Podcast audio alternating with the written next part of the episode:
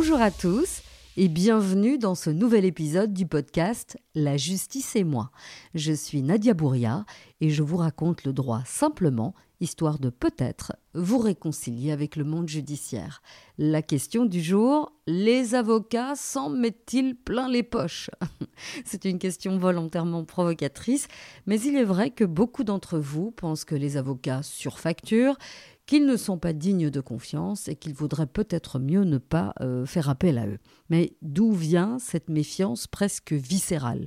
Alors je dois vous avouer que même moi, il m'est arrivé d'avoir un, client ou une cliente qui me pose mille et une questions euh, sur ma facture alors que je fais systématiquement signer une convention d'honoraires, donc un contrat euh, qui explique en détail comment euh, je fixe ces honoraires. Alors ça m'a poussé à me poser énormément de questions parce que je trouvais ça assez étrange. C'est vrai que quand vous faites appel à d'autres professionnels, je ne sais pas moi, un menuisier qui vient vous construire un meuble euh, ou une cuisine, ou même quand vous vous rendez euh, chez le géant suédois, euh, vous trouvez normal de payer un certain prix. Mais quand il s'agit de l'avocat, quand il vous demande une provision d'honoraires de 500 000, 2005 ou, 5 000 euros, vous, vous trouvez systématiquement que, que c'est beaucoup trop d'argent et que c'est beaucoup trop, beaucoup trop cher payé par rapport aux prestations. Comme je vous le disais, ça m'a poussé à réfléchir et euh, j'en suis arrivée à la conclusion qu'en réalité, le justiciable euh, ne comprend pas ce que font les avocats. Attention, je ne dis pas que les justiciables manquent de perspicacité, mais je pense sincèrement que c'est parce que nous, les avocats, nous n'expliquons pas, nous ne prenons pas le temps d'expliquer notre métier, nous n'expliquons pas euh, ce que nous faisons. Et donc dans cet épisode, je vais vous parler euh, des différentes prestations de l'avocat, de la façon dont il peut fixer ses honoraires et de son statut. Et ce sont ces éléments cumulés qui expliquent pourquoi euh, les honoraires euh, peuvent vous paraître si chers. Alors première question, que fait réellement l'avocat? Quelles sont les prestations qu'il fournit dans un dossier? Alors je dirais que le travail de l'avocat, euh, c'est comme l'iceberg. Il y a la partie que l'on voit, la partie visible, et il y en a une autre plus importante qui ne se voit pas, et ce n'est pas parce qu'elle est invisible qu'elle ne doit pas être payée. Alors le travail évident, la partie visible de l'iceberg, est celui de la plaidoirie.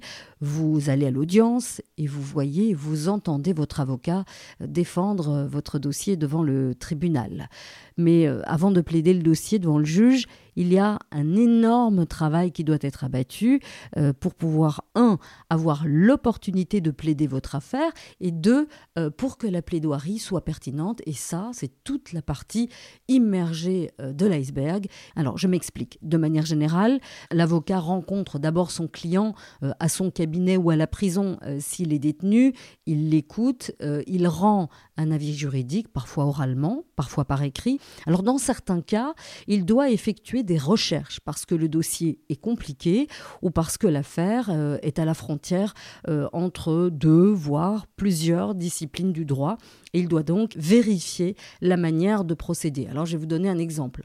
Lorsqu'un client consulte un avocat pour divorcer, mais que ce même client a obtenu euh, son titre de séjour grâce au mariage, il y a une question cruciale qui se pose est-ce qu'il va euh, perdre ce titre de séjour à la suite du divorce? Si l'avocat est spécialisé en droit de la famille, mais euh, qu'il a peu de connaissances euh, en droit des étrangers, eh bien, il va devoir vérifier l'information dans des livres de droit ou, plus simplement, autre option, il peut appeler un confrère spécialisé en droit des étrangers pour être certain de bien informer son client et de bien l'accompagner dans cette affaire.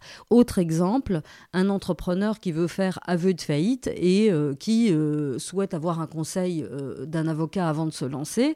Et lors de la conversation, l'avocat se rend compte que l'entrepreneur a confondu chiffre d'affaires et salaire net. Là, il y a une sonnette d'alarme qui retentit dans l'esprit de l'avocat et il va demander tous les documents utiles liés à cette entreprise, y compris la comptabilité, et il va l'analyser pour pouvoir ensuite euh, donner une information complète sur les risques de poursuite pour fraude auxquels le, euh, le client pourrait être euh, confronté. Il existe des exemples à l'infini. Aucun dossier n'est simple. Derrière chaque dossier, il y a des réalités dont il faut absolument tenir compte. Vous comprenez donc que l'avocat doit prendre connaissance de votre situation, il doit vous demander des documents, donc des pièces, il doit les analyser pour ensuite les mettre en relation avec les règles en vigueur en la matière. Sans ce travail euh, d'analyse, la stratégie qu'il mettra en place euh, plus tard pourrait euh, s'avérer totalement inefficace. De la même manière, s'il s'agit d'un dossier pénal, l'avocat devra prendre connaissance du dossier répressif au greffe, c'est-à-dire le secrétariat du tribunal, et il ne peut pas le faire comme il le veut, quand il le veut, il devra écrire pour recevoir l'autorisation de prendre des copies euh, du dossier et euh, ce dossier répressif fera également l'objet euh, d'une analyse détaillée, ce qui permettra à l'avocat de demander au juge d'instruction ou au procureur de relancer l'enquête s'il y a des lacunes. Ce n'est qu'une fois que tous ces éléments sont entre les mains de l'avocat qu'il va donc élaborer une stratégie, mais il va aller un cran plus loin. Il va devoir vérifier si elle tient la route. Alors comment euh, fait-il euh, cette vérification? Eh bien, il va aller analyser la loi ou les lois et la jurisprudence. Alors qu'est-ce que la jurisprudence? Eh bien ce sont toutes les autres décisions qui ont déjà été prises par les juges dans le même genre d'affaires que celle-là c'est-à-dire qu'il va aller décortiquer les jugements qui ont été rendus dans le même type d'affaires, c'est-à-dire qu'il va aller décortiquer tous les arguments qui ont été retenus par le juge, et ces arguments vont lui servir pour défendre votre dossier. Et parfois, d'un arrondissement à l'autre, d'un tribunal à l'autre, la jurisprudence peut être différente. Et donc, si vous croisez un avocat qui vous dit euh, je dois vérifier, ça ne veut pas dire qu'il ne s'y connaît pas, cela veut tout simplement dire que l'avocat fait très bien son travail. Ensuite, euh, si vous décidez de poursuivre la partie adverse ou si vous décidez de vous euh, constituer partie civile, eh bien l'avocat devra rédiger une requête, une citation ou une constitution de partie civile. C'est ce qu'on appelle un écrit de procédure. Et cet écrit doit répondre à des règles très strictes. Alors si euh, vous oubliez ou si votre avocat oublie euh, un élément, il est possible que votre demande soit tout simplement déclarée irrecevable, c'est-à-dire que euh, le juge ne l'examinera même pas. Alors ce n'est pas un manque de volonté de la part du juge, mais il faut savoir que le juge est tenu parce que dit la loi, il ne fait pas ce qu'il veut, et donc si la loi impose une série de critères, ne fût-ce que pour introduire le dossier, eh bien n'aura pas d'autre choix que d'écarter votre affaire. Alors plus tard dans la procédure, votre avocat devra éventuellement rédiger des conclusions, alors c'est-à-dire un rapport dans lequel il répond aux arguments de la partie adverse ou du ministère public. Et parfois, il y a deux, voire trois jeux de conclusions, c'est-à-dire que chacun à son tour, euh, l'avocat répond aux arguments de l'autre avocat.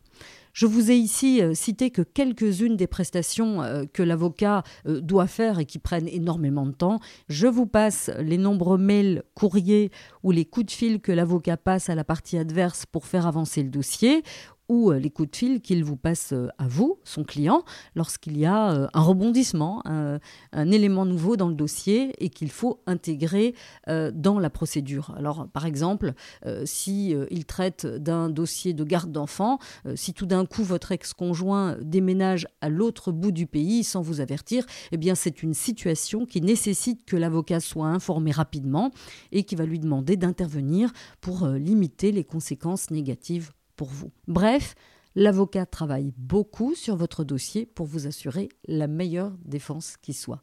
C'est donc euh, cette partie invisible de l'iceberg qui coûte euh, assez cher en réalité. La question suivante, comment l'avocat compte-t-il ses honoraires?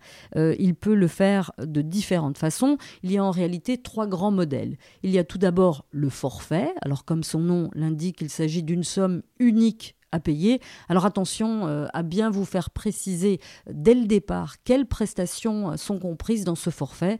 Euh, cela vous évitera euh, bien entendu des surprises si le dossier s'avère plus complexe qu'envisagé au départ. Il y a ensuite le tarif horaire. L'avocat compte tout simplement ses heures. Alors en pratique, soit il déclenche un chrono lorsqu'il commence une tâche et il l'arrête lorsqu'il a terminé. Il va ensuite multiplier les minutes ou les heures obtenues par son tarif. Donc par exemple, une heure fois 150, 250, parfois 500 euros en fonction de la spécialité de l'avocat. Ou alors, il va déterminer à l'avance que pour telle ou telle tâche, il comptabilisera X heures euh, pour, euh, pour l'accomplir et donc il multipliera ce nombre X d'heures par son tarif horaire. Enfin, il y a le success fee. Il s'agit en réalité d'une rémunération au résultat, c'est-à-dire que lorsque l'avocat doit récupérer une somme d'argent pour vous, il attendra la fin de la procédure pour prélever ses honoraires une fois que le montant aura été versé par la partie adverse. C'est ce que vous voyez euh, très souvent dans les films ou les séries américaines. Mais alors attention, parce qu'il y a une subtilité. En Belgique et en France, la rémunération au résultat est interdite. Elle doit toujours être accompagné d'une provision, euh, même très faible. Alors par exemple, euh, si à la suite d'un accident de la route, vous avez des séquelles et que euh, l'avocat estime pouvoir récupérer 100 000 euros, son success fee pourra être évalué à 10 000 euros, mais vous devrez en début de procédure lui verser par exemple une provision de 1000 ou 1500 euros. Je vous ai déjà expliqué euh, dans l'épisode précédent que l'avocat est libre de fixer ses honoraires. Certains offrent la première consultation, d'autres vous font payer euh, dès la première minute de conseil, certains proposent des abonnements, d'autres encore font payer la note d'honoraire tout à la fin, ce qui peut euh, vous réserver des surprises. Enfin, il y a ceux qui font payer des provisions successives, c'est-à-dire au fur et à mesure des prestations. Et bien sûr, si l'avocat euh, dispose d'un magnifique cabinet dans le quartier le plus huppé de votre ville, euh, qu'il travaille euh, avec une armée de secrétaires et de collaborateurs, il aura très certainement un tarif bien supérieur à celui d'un avocat qui travaille seul ou dans un cabinet plus petit. Et cela s'explique parce que ses charges fixes, ses charges de base seront nettement Voilà, vous savez à peu près tout ce que vous devez savoir sur la manière dont l'avocat peut fixer ses honoraires. Mais attention, ça ne veut pas dire que vous devez vous abstenir de poser des questions. Au contraire, si vous ne comprenez pas pourquoi une facture vous est réclamée, n'hésitez pas à demander la liste de ses prestations et la manière dont elles ont été comptabilisées, il arrive parfois que l'avocat euh, ou son assistant ou son assistante se trompe euh, dans le décompte euh, qui est effectué et il suffit de demander une explication et lorsque l'erreur est identifiée, eh bien la facture est rectifiée par la suite. Si vous avez des difficultés à payer les honoraires de l'avocat, surtout ne faites pas la politique de l'autruche. Une conversation honnête et polie euh, permet parfois euh, un geste de la part de l'avocat s'il se rend compte que euh, vous avez de réelles difficultés. Donc ne restez pas dans votre coin, informez l'avocat de votre situation pour qu'il puisse mettre en place, par exemple, un paiement fractionné ou reporter le paiement à une période ultérieure lorsque vous aurez un petit peu plus d'argent. Enfin, euh, si malgré euh, les explications que l'avocat vous donne, euh, vous estimez qu'il a explosé les compteurs, qu'il a retenu des prestations qui n'ont jamais existé, ou que le montant facturé ne correspond pas à ce qui avait été décidé ensemble préalablement, mais dans ce cas-là, adressez-vous au bâtonnier. Alors le bâtonnier est une sorte de super chef des avocats. Il y en a un dans chaque barreau et il est compétent pour recevoir vos plaintes concernant un avocat, y compris les litiges concernant les honoraires. Le troisième élément euh, dont j'avais envie de vous parler, c'est le statut de l'avocat. C'est donc une profession libérale. L'avocat ne reçoit aucun autre salaire que l'argent versé euh, par ses clients.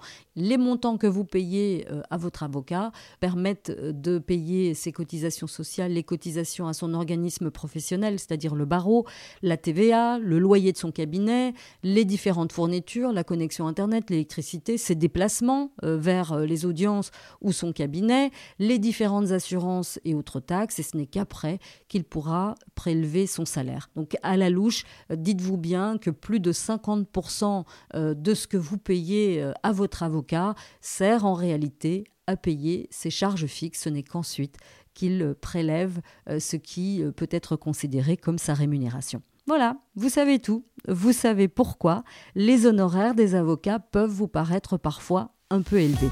Merci de m'avoir écouté jusqu'au bout. Si l'épisode vous a plu, n'hésitez pas à le noter ou à laisser un commentaire sur votre application podcast préférée. Et je vous dis à très bientôt.